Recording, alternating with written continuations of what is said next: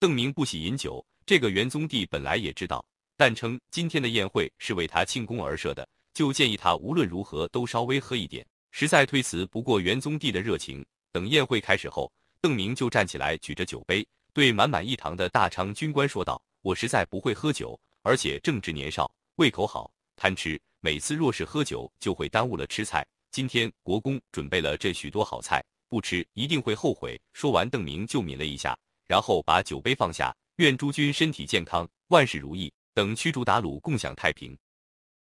邓明开始的话引起了一些笑声。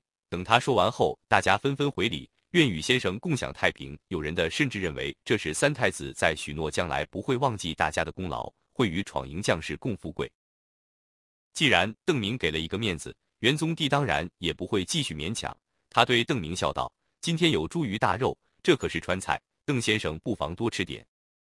刚才邓明已经看见给他的菜品里有一些红红的盐，se，开始他还以为是辣椒，不过经元宗第一说，他低头仔细辨认，发现却是一种他不认识的植物。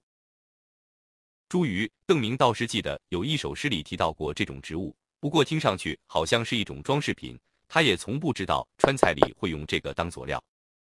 见邓明一脸迷惑。盯着那菜迟迟没有下注，元宗帝还以为他不喜欢吃，连忙招呼人道：“来人，撤下去，给邓先生换不辣的来。”且慢，邓明道不是不能吃辣，四川菜还有四川火锅，他原本都吃过，也很喜欢，只是印象里川菜应该用辣椒做调味品。他对元宗帝笑道：“没吃过猪鱼。”且慢，邓明道不是不能吃辣，四川菜还有四川火锅，他原本都吃过，也很喜欢。只是印象里川菜应该用辣椒做调味品。他对元宗帝笑道：“没吃过猪鱼，让将军见笑了。”哦，那真应该少放点。元宗帝以为邓明从未吃过辣味的菜，心里有些后悔。他给邓明介绍道：“川人喜吃辛辣，简直就是无辣不欢。我部下有很多川人，也在四川待了很多年，所以也喜欢上了。最近几年来，明军条件尤其艰苦，虽然元宗帝手下有很多川人。”可有限的土地都用来种植庄稼，大昌附近五六年来都没有自己出产过茱萸，这还是元宗帝这次走私食盐时换回来的一些调味品。但大昌的官兵看到运回城筐茱萸后，大家都齐声欢呼，这些好不容易到手的辣味作物也以极快的速度消耗着。在元宗帝印象里，邓明属于吃过见过的人，手里既然有了这种调味品，当然拿出来招待贵宾。这时，元宗帝在心里估摸着，卑镇人大概没有吃辣的习惯。早知道如此，那就不该给邓明放这么多。第一次吃辣的人多半适应不了这种味道。嗯，我倒是听说过四川最好辛辣之物，不过不用辣椒吗？邓明百思不得其解，就出口问道：“辣椒？”元宗帝显得非常迷惑，他从来没有吃过邓明所说的东西。辣椒是什么？也是鲜红的。邓明拿手比了一下辣椒的大小。又描述了一下它的形状。元宗帝仍然不知道，他问了问周围几个川籍军官，他们对邓明叙述的东西也一无所知，脸上全是茫然之 se。邓明手下的李兴汉也被问到，他同样摇头说从未听说过此物。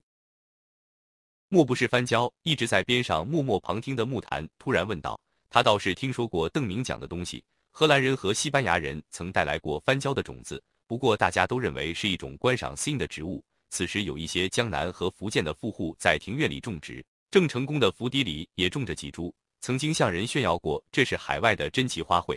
虽然木檀觉得不如牡丹之类好看，而且也没有花香，不过果实红灿灿的，倒也还算可爱。里面有金 S C 的种子。看番椒的时候，有人提醒过不要碾碎它的果实，不然一不小心碰到眼睛就会泪流不止。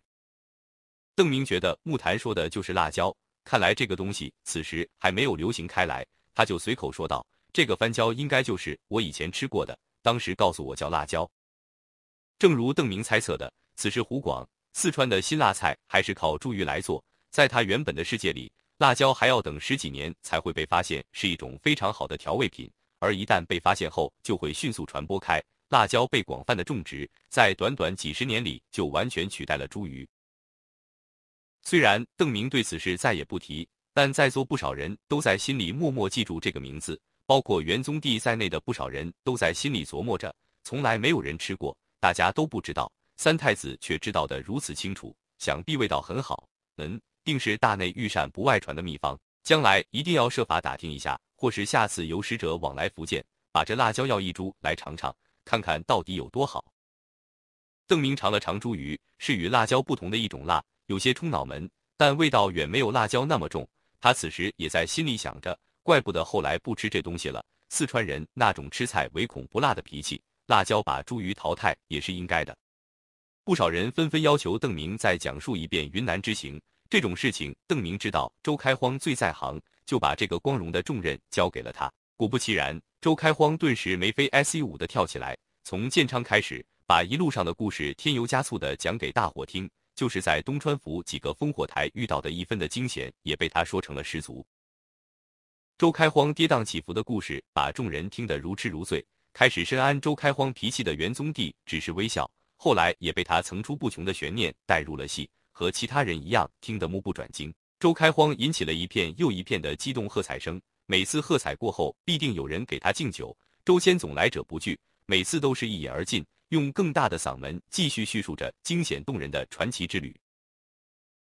也不知道过了多久，周开荒总算讲到进入昆明了。可吴三桂那天只叫了邓明一个人去，他本来还想靠转述邓明的话来继续发挥了，但被赵天霸狠狠地扯了一把，硬把他拉着坐下。周开荒只好有些不甘心地说道：“宴会上的事，还是让邓先生来说吧。”屋内所有的目光又转移到邓明身上。那天确实是侥幸。邓明指了下周开荒，笑道：“当时吴三桂和赵良栋醉得比周千总还厉害。”宴会尽欢而散后，元宗帝就问起邓明此行的来意，是不是都师听说防县好将军要出兵云阳，就让先生过来替都师他老人家过来监军？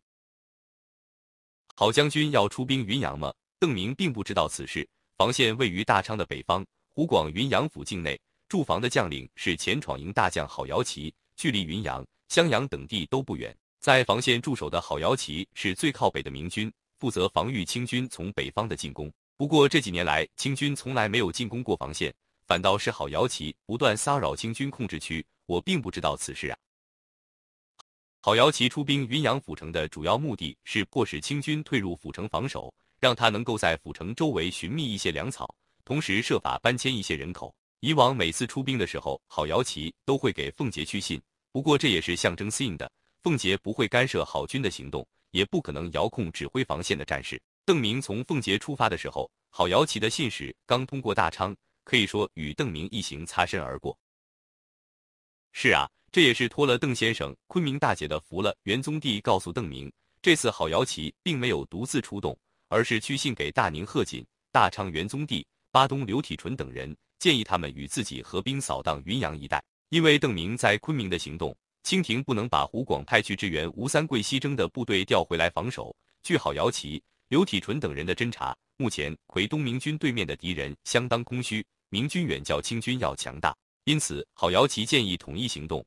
如果仅是防线孤军出击的话，虽然可以迫使云阳的清军退回府城，但周围的援兵一到郝瑶旗就得撤退，无法安心的收集粮草和物资。而如果防线大昌、大宁还有巴东的明军合起来，大概可以出动两万左右的部队。这样大规模的一支军队，就是遇到古城、襄阳等地的清军来增援也不怕。郝瑶旗觉得这样就可以迫使几处的清军都各自坚守城池，明军可以毫无顾忌的在地方上收集粮草，补充兵源，时间也会充裕许多。